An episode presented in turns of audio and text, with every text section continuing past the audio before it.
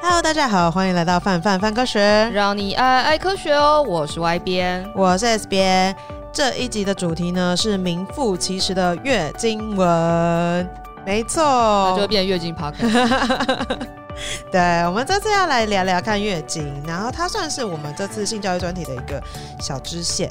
会发现说，哎，大家在对生理上面的迷思其实真的是蛮多的。然后我们觉得月经这个部分真的还蛮值得跟大家聊聊的。像我们之前也那个湾爸台湾爸，我们的好伙伴他们也有做了相关的就是呃影片去解释一下相关的生理现象这样子。那外边之前也有去上人渣文本的节目聊了月经税的东西，没错，跟。伟航还有婉玉委员 突然很亲密的感觉。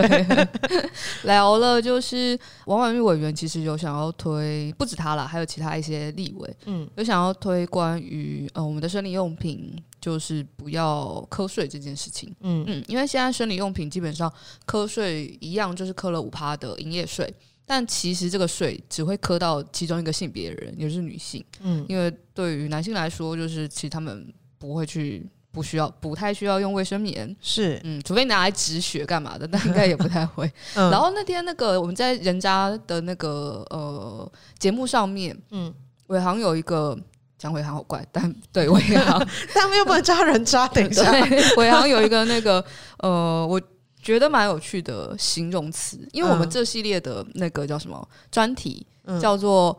呃，用 A 片学性教育是否搞错了些什么？嗯、他意思是说，用 A 片学性教育就有点像是看政论节目学政治一样，好像有点对，又好像有点不太对。等一下，我自己觉得，我本来觉得，哎、欸，很好描的比喻，然后后来觉得，嗯、我觉得小 bug 是因为政政治政论节目是政治的一部分啦。对啊，但是 A 片不是你的性爱的性生活的一部分，所以这个有一点点小 bug，但是是蛮有趣的。对对对。然后他就在问大家说，如果你可以的话，你可以看看可不可以举出来，就是有哪些那有哪些用品是男性日常生活当中一定非要用不可，而女性不需要的。哦，我想一下，嗯，那时候我们提了两个，然后但后来就都被反驳，一个是刮胡刀。哦，我刚刚也是想要刮胡刀哎、欸。但他们说，其实并不是所有男性都一定那么需要必要用，就不用刮胡刀会死。其实其实不太会。然后跟如果你真的懒的话，你可以一直去偷，就是饭店饭店刮胡刀不要了。然后另外就说，哎、欸，会不会比如说，因为虽然保险套两边人都要用，但大部分用在男生身上了，大部分是男生准备，这种算不算？其实好像也不太算，就是因为它不是不用会死，虽然我说不用蛮。应该说它它是某个程度上还是可控的吧，因为月经不是你说你叫他不要来，他就不要来，对对，没错。但是就某方面来说，如果我不做爱。就不做爱啊，就不用买保险套啦。没错，对对对，好像还是有一个就是可控性。但我觉得说不定男生真的还是有一些东西是他们可能会需要用。但我身为一个生理女性，我现在短暂之内没有办法想到。我方面来说，我就在想说，比如说隐形眼镜是不是应该不要磕那么多税？之类，因为近视人才要用，不近视人一辈子就省了这么多钱呢、欸。哦，那你要想哦，可是。近视这件事情有别的，有其他各式各样的替代方案，比如说你可以去做镭射手术，你可以戴眼镜，相对来说花花费就没，就好像还是有一些可以替代的用品啦。没错，那我们讲到了月经这个现象，就是。对于大部分女生来说，就是你的人生中一定会经历的。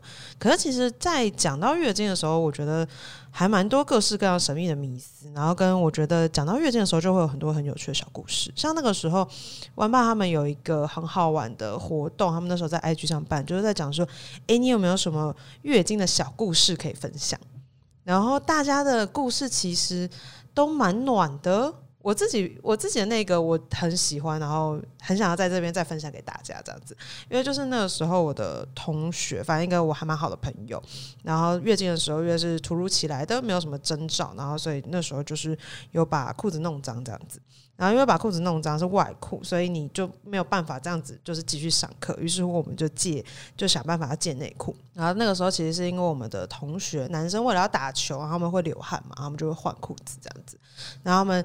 就是会有备用的裤子放在就是教室里面，然后我们班男生算是蛮贴心的，就是他们知道这个需求之后，然后男生就会开始他们自己里面隐晦的行话，然后跟他们会彼此提醒你讲这件事情不要太大声或什么的，就是贴心的一点是在于他们会知道说，哎，这件事情对女生来讲重要，然后他们很努力的不要造成尴尬，我觉得是蛮好的一件事情。对，那我自己会觉得说。嗯，那个当下给我的感觉很温馨，然后跟他们会知道说，这就是一个很正常的生理现象。哦，我觉得比起有的时候看到一些那种很神秘的言论，我会觉得啊，我们班男生真的是太棒了，就是健教老师有好好教的感觉。我觉得其他更显性的会是，比如说大概大家差不多穿内衣的时候，其实也是就第二次性第二性征来的时候嘛。哦、嗯，除了出经之外，就是胸部会开始隆起，然后那阵子你就会感受到就是。我自己其实包含也在内，就那时候开始比较喜欢穿外套跟背心，就不想要看起来那么明显，然后又不想要很想那么快去穿，就是很明显的内衣，开始会穿背心，可背心穿穿就是会不适合嘛，然后你又不知道这件事情到底。该跟谁讨论？然后有些男生就也不一定，也不一定是我啦。有时候听可能是别班的，嗯、他们就会到国中也会，就会去谈女生的内衣、嗯。我真的没有办法理解这件事情哎、欸。我们国中的时候，我们班男生也会，就是他会拉肩带，然后弹下去，然后超爆大声。就是我那时候就是困惑的点是，呃，不是内不内衣这件事情，就是内衣这件事情我。个人觉得对，它就是衣服啦，它就是衣服。但是当大家没有觉得它是衣服，而还在适应这件事情的时候，有青春期女生，你还在那边就是 对 highlight 莫名，请停止这个举动。对，这个举动并不会让你心仪的或暗恋的对象特别爱你，这不是，不会，这不是打情骂俏，那就是性骚扰，那性骚扰好吗？对，气死！而且跟我觉得把它撇除掉，它是就是内衣，就是你随便拿橡皮筋去弹人家，人家会同这件事情。就嗯，汤吧，就是他就是不能、啊。更别说就是弹肩带跟那个，有的还很坏，有的还会那个算坏嘛？我觉得蛮坏，就是会把那个钩子给松开，松、啊、开。对，嗯，我因为你很难在教室要重新把它扣回来。我国中的时候也有经历过同样的事情，嗯、但因为我很凶，所以我们班男生基本上不敢对我动手动脚。可是看着就是其他女生，因为班上会有一些女生是比较就是害羞的，对对对，然后可能。呃，被就是这样子做的时候，他们反应也会很大。对、啊，男生可能会觉得好玩，啊、但这不行，啊、这就是性骚扰。如果人家不舒服就不好玩，不管那是内衣还是外衣都不要。没错。然后刚刚讲到说月经的话，其实我们也会有各式各样的禁忌，像最容易听到的禁忌，可能就会是呃，不能在这个时候不可以进庙里面拜拜。好像也有人说什么月经来的第一天的时候不要洗头，虽然我好像后来 Google 的时候没有看到这方面更详细的说明。哦，不要洗头，好像也有听过。然后反正就那个时候有好多不行这种事情哦。你那时候不可以吃冰的，不可以怎样怎样怎样，不可以翻跟，没有啦，没有 不可以翻跟翻斗。你也不太想翻跟斗吧？有的时候你知道，就会因为来的时候真的很，就是来的时候很痛。就是我是那种只要来第一天我就被放倒，我一定得吃止痛药那一种。嗯，然后你就会觉得刚开始很想挖子宫。然后后来想说，好激进啊！等一下，特别倒立。这种想法就是，你就会觉得，就是你又没有想要生小孩哦，然后他又会很痛。我觉得我在 PPT 上面看到一样的讨论，嗯，他说我没有生小孩，然后这就会很痛，然后他还害我花好多钱。是，那我为什么不能？我用什么方法可以不要让月经来这样子？嗯，然后下面的人就一片。这实在是让我有点脆心。嗯，下面人就一片说什么啊、呃，你长大就知道啦，你就是还没有长大，啊不知道成为母亲这件事情多伟大。然后说哦，不行啊，我觉得子宫，我听说就是挖子宫还是会有一些副作用啦。好，所以关于到底可不可以有，到底月经能不能不能来这件事情，我们之后。可以再出下一集来讨论这件事情。没错，对。然后刚刚讲到月经，其实有各式各样的问题。那我们今天会回答一些，有一些可能就是没有办法在一集里面回答大家。那有一些是外边我觉得很棒，他自己挖坑自己跳了，就是他现在已经想好各式各样的问题了。像是比如说，可不可以不要有月经啊？然后跟生理期到底可不可以吃冰？然后我们的月经到底会多痛？为什么会痛？然后我们月经到底有没有就是逐渐同步的这件事情？这这件事情真的是在那个，就是尤其是。呃，大学的时候搬去宿舍住，大家都很爱讨论这件事情。就是说会逐渐同步，对不对？然后跟你就算不想讨论，你也会在宿舍口 看到室友的卫生棉之类的。对呃，到底会不会呢？哎，然后比如说我们到底要怎么算安全期啊？跟刚刚讲到月经税嘛，所以女所以说女生到底一辈子要花多少钱在生理用品上面？这些问题呢，如果大家想要看到外边写文章或外边下一集跟我们讨论的话，就欢迎到我们的新版网站去，在下面留言的话，他现在压力山大的。我跟你说，我看到大家都留言，但我说要超过五个我才写，现在还没有超过五个，还 没有哪一个有超过五个吧？大家都很分散啊？真的吗？对啊，就大家想知道的东西不太一样。对对对对，你就哎觉得太好了，这个我可以拖到什么时候呢？可以去我们的网站上面留言呢，我们会把那个网站网址放分享给大家。是告诉我们，你最想知道什么？不不限生理男或生理女了。我觉得这件事情对于全人类、全人类、全人类来说都蛮重要的。没错，嗯，那就回到一个还蛮重要的问题，也是我们这一节重点，就会是，所以说到底。为什么人类要有月经啊？因为听起来就会觉得啊，听起来很麻烦呐、你又那个时候可能跑跳都会很不不方便，然后感觉会让很多女生都不太舒服。那到底为什么会有这样的现象呢？好像现在其实还没有一个定论，对不对？应该说很难重复做实验啦，所以也没有哪个理论现阶段看起来非常非常稳固。但是有些相对来说，就是还蛮贴近现在我们所知的证据的。一些理论，但我觉得月经这件事情蛮有趣的。就是你当你被人问到说，就是哎、欸，为什么会有月经的时候，通常第一个会想怎么回答？我第一个就会哎、欸，应该说我那时候乍想这个题目的时候，会觉得哎、欸，第一个就是嗯，因为要生小孩，所以会有月经啊。嗯，但往下就会是哎、欸，可是其他大大其实大多数的哺乳类动物都没有月经哎、欸。我觉得是超令人惊讶的，我就觉得，哎、欸，那他们怎么生小孩的？好厉害，就是妈的，只有我这么痛吗？我以为这是必备。我想当只快乐的独角兽就没有月经了。等一下，独角兽，Unicorn，Unicorn，对啊，你看，就是当快乐独角兽又没有月经，没错。所以到底谁会有月经啊？除了人类之外，除了人类之外，其实人类的。亲戚们，灵长类动物啦，然后跟一些少数的蝙蝠，还有一个我因为这次写文章认识，觉得可爱至极的动物，我把它拿来当桌面了。它叫象渠哦，它超可爱。象渠的字，那个字还蛮有趣，它左边是一个老鼠的鼠，然后右边就是老鼠的鼠的那个尾巴那边勾起来就是一个句子的句，然后念。七鱼渠是个还蛮可爱的小动物，我觉得它有点像老鼠，但又不完全是老鼠的样子。它其实也是啮齿类了。我之所以叫这个名字，是因为它有一个长长的鼻子。大家可以去文章上面看照片哦，那只是史密森动物园的小象渠啊，超完全完全被它圈粉。我后来那天下半天，我就时不时一直在打开象渠的影片 跟照片，然后跟旁边的那个 A 边说：“哎、欸，你看。” 好可爱，超级超像变态！你 文章都不交，写完。写完之后就一直在看动物照片，但真的很快乐，但很疗愈啦，我觉得很疗愈。对，所以就一些小小的动物会有月经，但它们量颇少啦，跟人类比起来。那人类月经周期啊，我们大概差不多平均就是这都一定会有离群值，就大家不用觉得自己离群怎样，就这没有怎样，只是会有平均。嗯，平均大部分人是二十八天到三十二天左右一个周期。那每次月经来潮大概是三到七天。那这段时间呢，一样是每个人不一样，就是大家大概会流失大概三十到九十毫升的精血。那就像刚刚 S 边说的，就是这这个状态很。怪就是它不仅耗能，它还让你很不舒服。理论上它应该不太有利于生存。那我们乍想就是，哎、欸，如果这是生育必要之状况的话，那应该其他你刚刚是不是很想讲二？对，很想讲饿。必要之状况，完蛋了，我被我被世俗给束缚了。嗯哼，必要之状况的话，那理论上应该所有动物都有，但为什么就是只有少少的动物才有呢？所以其实应该会有一些研究者就开始。想办法假设到底为什么吧？没错，就是为什么其他动物不一起选配这个 讨人厌的东西？我觉得蛮有趣的事情是，人类关于月经的研究，呃，其实很早就开始了，但是在早期的时候，它其实没有办法去脱离他们对于月经的一些固有刻板印象。哦、嗯，所以在很早，包含一百多年前的时候。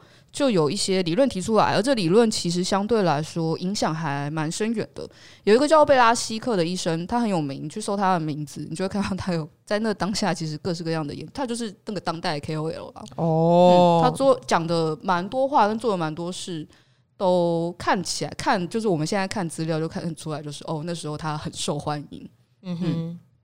然后他提出了一个理论，叫做惊奇毒素，听起来像惊奇队长，就是 月经周期。我本来都喜欢讲它叫月经毒物，嗯，哎，经期毒素。然后，但是因为那个国教院把它已经有名字叫做经期毒物，所以我就先研究，就是月经周期时候的毒物叫做经期毒物。等一下，所以他的意思好像是一本怪怪的书，然后打开就哦，surprise，惊奇读物，不要烂笑话，然后，然后之所以提出这个理论，呃，我听到故事有一两个不一样的版本。那其中一个就是，呃，他的女仆要拿花给他的时候，然后他发觉这个花后来很很快就枯萎，然后。嗯，回过头来去追究，我就觉得哦，因为那个女仆现在在月经周期。等一下，等一下，不是卖花的，我也觉得是卖花人做些什么事。另外一个版本的故事是，就是他他是医生嘛，但跟他合作的护理师，嗯，然后呃要拿花给他的时候，就是隔着，就是说，哎，我今天不方便拿这东西给你，然后他就问说为什么？他说哦，因为我正在经营经期，然后然后这段时间如果我碰到花花，花会容易枯萎，所以我不能照顾这个花。就是有各种不同版本故事啊，但大概故事的起源就是有月经期的女性，她整理花或她处理花卉的时候，会特别容易让这个花枯萎。是切花，就是那种花束的切花。，S 边最喜欢那种，大家欢迎多说。我真的很喜欢花。然后，于是他在一九一九年的时候就做了一个，我觉得现在看起来相当荒谬的实验。他就让惊奇正在经历惊奇跟不是惊奇的女性去处理鲜花，然后发觉就是，哎、欸，正在经期的女性处理的花好像比较容易枯萎耶。然后开什么玩笑？可 是同时间又，呃，不是同时间啦，就是另外一个实验，就会是让他们去呃做面包，然后发觉就是，哎、欸，正在经历经期的女性做面包都发不起来耶，哇，太神奇了！一定是这东西影响到了项目，是非常的 好打他，非常的荒谬。但更荒谬的事情是这一系列。跟惊奇毒物有关的研究，虽然是他开始的，但后续到了一九七几年的时候，其实都一直有植物生理学家跟生理学家一直想要找到这个在女性才有会影响到女性身体跟植物的物质到底是什么哦。所以后面很多很多，就是这系列研究做的非常非常多，而其实不大多不是。就是贝贝拉希克是刚开始做讲提出这件事情的人，是，但后续把这件事情发扬光大，就是各式各样研究者们。你用这个词去搜论文，你会看到非常非常多论文。所以他后续还有很多研究者研究，比如说刚刚讲到花的，有人去做重复实验。嗯、然后他就比如说把花放到一般血清跟相同浓度的月经水，然后或者是把精血注到就是大鼠的身上，然后发觉哎大鼠会死掉，然后用 机器，excuse me，什么血都会死掉啊？女性用，然后有时候不是经血，有时候是用经期女性的就是静脉血去种植植物，然后确认就是哎经期毒物其实对植物会造成影响。然后我觉得这系列研究后来往了一个更让人不乐见的方向。嗯，前进是它后来扩展到，就是只要凡是你是出经来潮后到停经前的女性，嗯、就是你是正在会经历月经周期的年龄的女性，她们的静脉血、汗液跟母乳当中都会有所谓的经期毒物。哦，嗯，然后所以其他的一些个案研究报告就会说，一些呃，在哺乳期间，然后小孩子发生什么哮喘啊，或者是绞痛之间的现象啊，都是因为你有经期毒物，母乳当中会有经期毒物，然后是母乳当中的经期毒物所引起的。天哪，嗯。然后这一系列研究就是从我们刚刚讲到一九二零年的那那那那个呃年代左右，至少持续了六十年。因为我们在一九七四年还可以在 The Lancet，就是很到现在直到现在都很有名的医学期刊，呃，赤道针，嗯，对，上面看到就是。大家疯狂在讨论经期毒的问题，当然那时候已经有些人、有些研究者在 debate 了，就是说，就是比如说他刚刚讲到那个大鼠注入经血的，他说，嗯，他应该不是因为经血死掉，他应该是细菌感染死掉 之类的，对对对。但这些研究至少持续了六十年，然后如果你算的更不严谨一点的话，他可能至少搞不好快要到近百年。所以就有一种，我就是虽然打的是科学的名号，但其实一直都在往一些很神秘的地方走。没错，所以告诉大家这边有陷阱，就是你如果尽信科学，不如无科学。对，所以有时候也需要保持着一些怀疑眼光，因为的确人类就是这么荒谬的这个理论，就是做了那么久，这样。应该就是因为他已经先有了既定的概念了，所以他的任何东西都是奔着那个方向去。就是你当你假设这件事情就是对的时候，对啊，那你要脱离这件事情很难，下往下，然后跟你这样子去检视相关证据的时候，你就会习惯往自己觉得嗯合理的合理的方向去推，这样对，殊不知根本就是往神秘的地方去，奔向了一个奇怪的地方。唉。那听说后来就有另外一个，哎、欸，这个这个说法我觉得非常非常有趣，在讲说，其实为什么会有月经呢？是为了要防御精子所携带的病原体来感染子宫。应该说前面讲到的经期毒物的理论，其实它奠基在就是我们假设月经这东西是肮脏的前提之下。嗯，那这样子的理论也有人用了另外一个蛮有趣的方向，但它其实它的。呃，大概念仍然是觉得经血是脏的，但它脏在哪里呢？它它是为呃，它脏的地方是因为精子很脏。他认为精子很脏，精子会带一些病原体，然后如果这些病原体可能会容易感染，呃，病精子进来会感染到子宫，所以月经是一种可以定期排出精子带来的病原体方式，所以不太干净的东西呢，从女性变成了男性这样。哦，然后你可以看九三年的时候，其实已经那时候蛮留下蛮多资料的，可以拿这个呃研究去搜，你会看到很多当当时候大概二十几年前，嗯，二十几年前的新闻。那时候他们那个，我觉得看那时候新闻蛮有趣，他们用激进的呃形容词去描述这个研究，他们觉得这个研究非常激进，就你怎么会提出这个哇塞 surprise 的、uh, 的？你怎么可以说精子脏？嗯，倒也好像。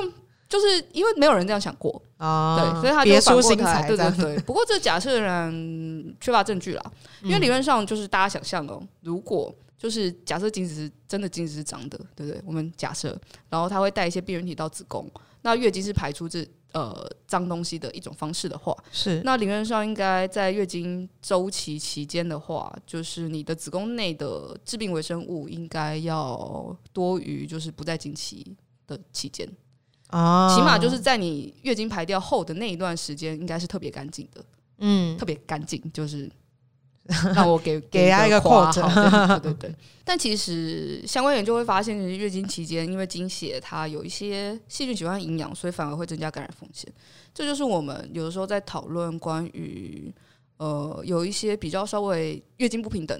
嗯。的这件事情的时候，有些比较可能贫穷的地方，有些妇女她没有办法支持她一直有干净的卫生用品的时候，嗯，其实反而会容易有细菌感染，对啊，是，嗯，然后另外当然也有相关的研究认为，就是一样是呃承袭着月经是排掉，就是我不需要的东西，他们认为月经是一种排出不必要胚胎的机制了，也有研究者这样认为，嗯。嗯刚刚讲到了，就是所谓当我们把月经想到不洁的东西的时候，就其实会很容易发生憾事。我觉得就是蛮蛮想跟大家分享，我之前看过一部电影，那是一两年前有一部电影叫做《护垫侠》，它的护垫就是女生用的那个护垫，这样子。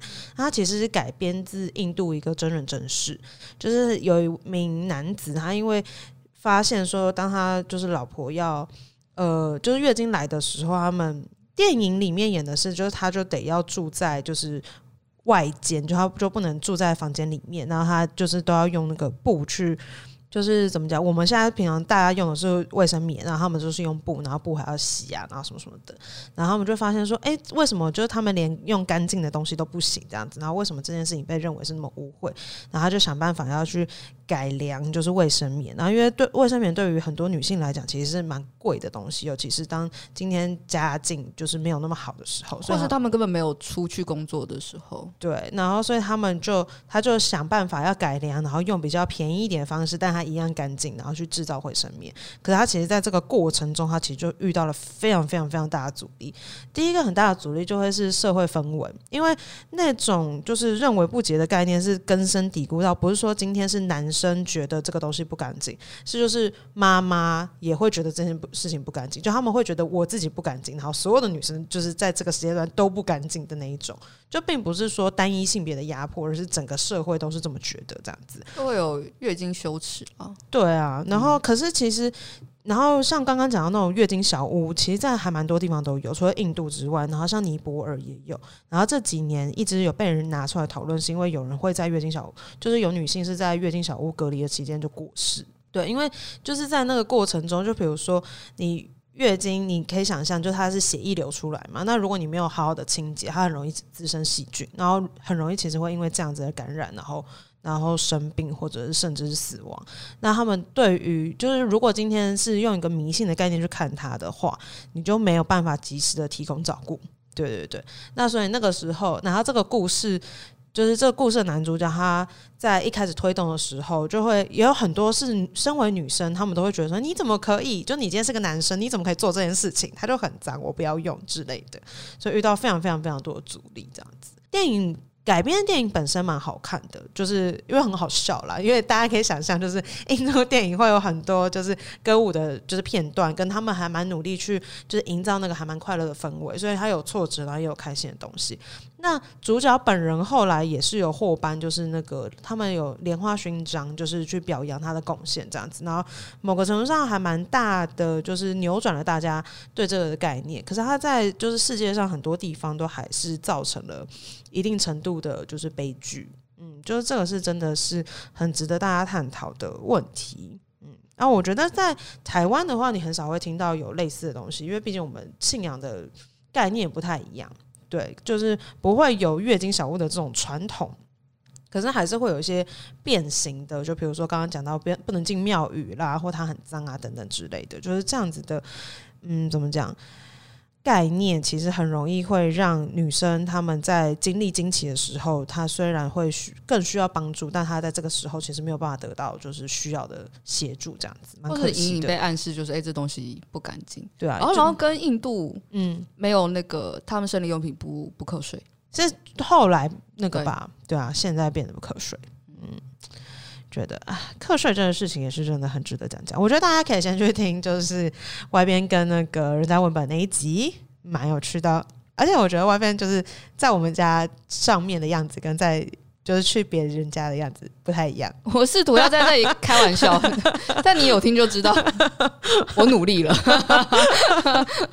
蛮有趣的，但可能可能时间还不够啦。我觉得可能讲三小时，笑话就会出现了啦。那我们刚刚讲到说，过去我们有就是把经期当做是毒物的这种理论嘛，然后也有讲说有可能是有毒的其实是精子。那到近期的时候，其实我们对于月经慢慢概念有些转换。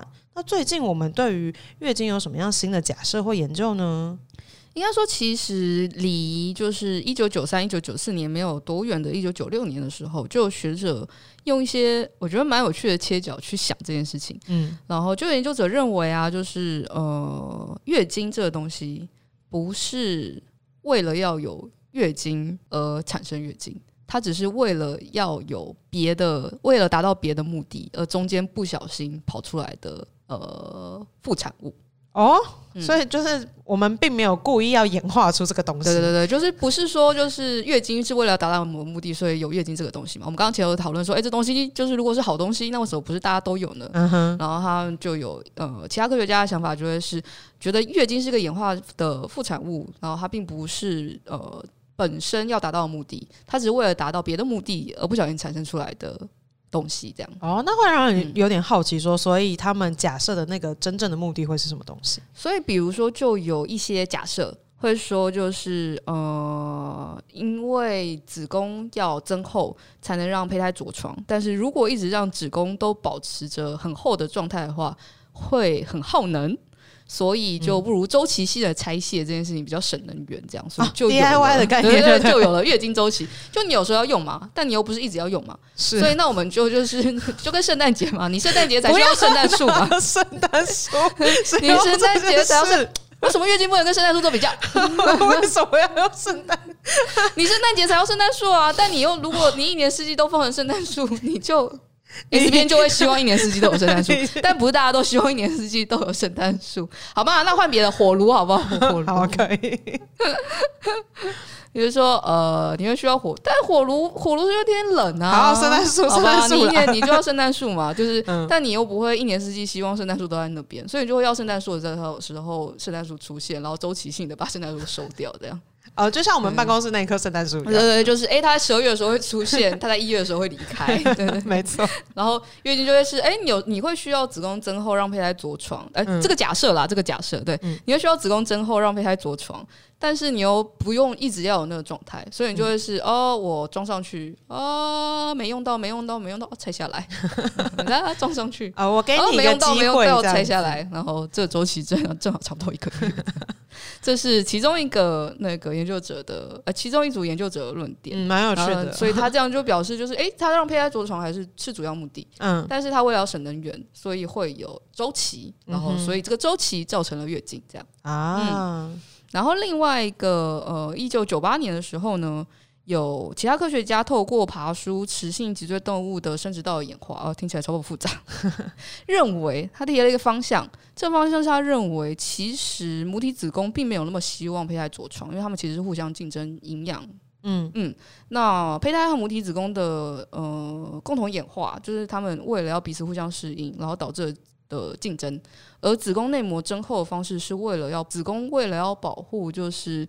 呃，不要让胚胎太侵入的太深的一种做法。Uh huh. 然后他认为这个方向让诶，这个因为往这个方向演化，所以才有了月经的产生。